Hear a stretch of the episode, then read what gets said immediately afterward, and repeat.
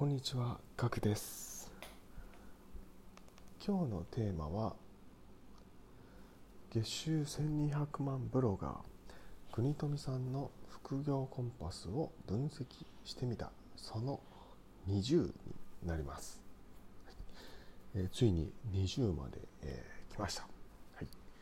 えー今回はですね、えー2020年1月のその3の記事になります。えー132記事から135記事目までになります。えー国富さん、えーと、ご存知でしょうか？月収1200万円を到達したことあるブロガーさんで副業コンパスという月間50万 PV を誇る、えーブログの編集長をされております。はいえー私自身がですね、えーまあ、改めてですねブログを始めるにあたり、えー、国富さんの副業コンパスを分析してみて、えーまあ、自分のブログに生かすためそして、えー聞いてる方がもし、ね、ブログを始めようとかブログをやっているって方にですね、えー役に立てばと思い、えー音声配信と,、えーと無料のノートの方をやっております。えー今回はですね、えー132から135記事目までの4つになるんですけれども内容としては、えーまあ、サラリーマンがですね、えー副業するにはネットビジネスがいいっていう記事が、え2つとですね、えロリポップの評判はという記事ですね。ロリポップというのは、えー、とサーバーです。レンタルサーバーがのできる、えー会社になります、まあ、レンタルサーバーというのは、まあえー無料のブログとか例えば、まあ、アメブロとかそういった無料のブログの場合は、まあ、サーバーをレンタルする必要はなくてですね、まあ、登録したらそのまま使えるんですけれども、まあ、そうではなくてワードプレスでですね。始める場合はですね、まあ、ロリポップとか X サーバーとかっていったところにですね、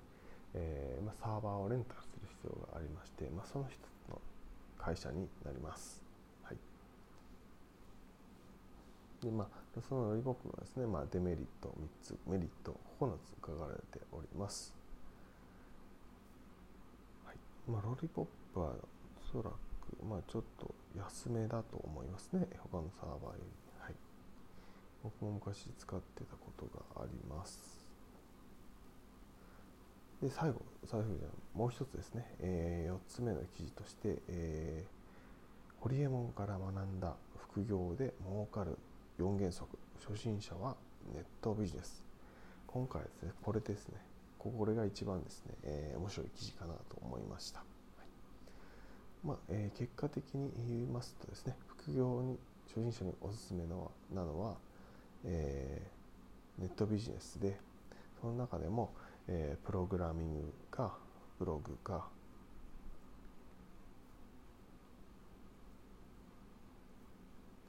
プ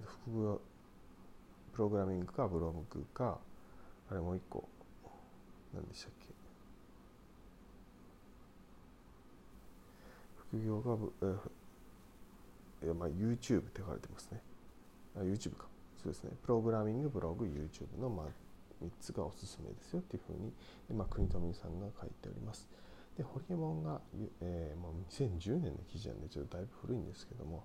まあ副業で儲かる4原則っていうのをアメブロで発信されていてその記事を紹介されてます、えその内容としてはですね副業で儲かる4原則は利益率の高い商売在庫を持たない商売定期的に一定額の収入が入ってくる商売資本ゼロあるいは小資本で始められる商売、これらを4原則を満たすのは、まあ、ネットビジネスしかない。でホリエモンが実際にね、若い頃やっていたのことは、えー睡眠時間睡眠以外の全ての時間を仕事に費やす。食事すら買いに行かない。食事は仕事しながら済ませる。ゲーム動画鑑賞はしない。雑誌漫画は移動中に読む。異業種交流会や講演会も行かない。まあ、これをやってればですね、まあ、確実に利益を上げることができるというふうにホリエモンは言っております、はい、まあ普通に考えてそうですね。ここまで、えー、コミットすれば絶対稼げるなっていうのはまあやったことない人でもですね理解できると思います、まあ、ただですねこれをですねやるのが大変なんですよね。睡眠以外はですね、えー、まあ、全ての時間を仕事に費やす。これはですね、まあ、独身の方だったらできるかもしれないですね。家族がある方はちょっと厳しいですねこれね。うん。まあなんですけどまあ基本的なこの姿勢としてはですね学ぶべきで、えー、まあどれくらいですね時間が確保できるかっていうところがあ一番のところかなと思います、うん、なので僕はですね主にですねまあ朝と、えー、仕事のまあ隙間を見てですね、えー、ブログを書いたりしております、うん。なので、えー、なるべくですねどこで時間が作れるかっていうのをちょっと考えるであと隙間時間ですね移動時間とか待ち時間っていったところで、えー、まあ、スマホでできる副業スマホでできる作業を考えておくっていうのがポイントになるかと思います。うん、でまあ土日もですね、まあ、隙を見てですねやるっていう気持ちとその体制が大事だと思います。僕も隙を見てですね、えー、副業のことを考えたりしてます。はい、えー、今回はですね以上になります。はい、えー、その20でした。ブログ分析その20でございました。えー、今回はですね、えー、ちょっと雑談、今回雑談はですね、うん。特にないので、えー、今回はこれでおしまいにしようと思います、はい。えー、ご清聴ありがとうございました。それではまた明日お会いしましょう。ではでは。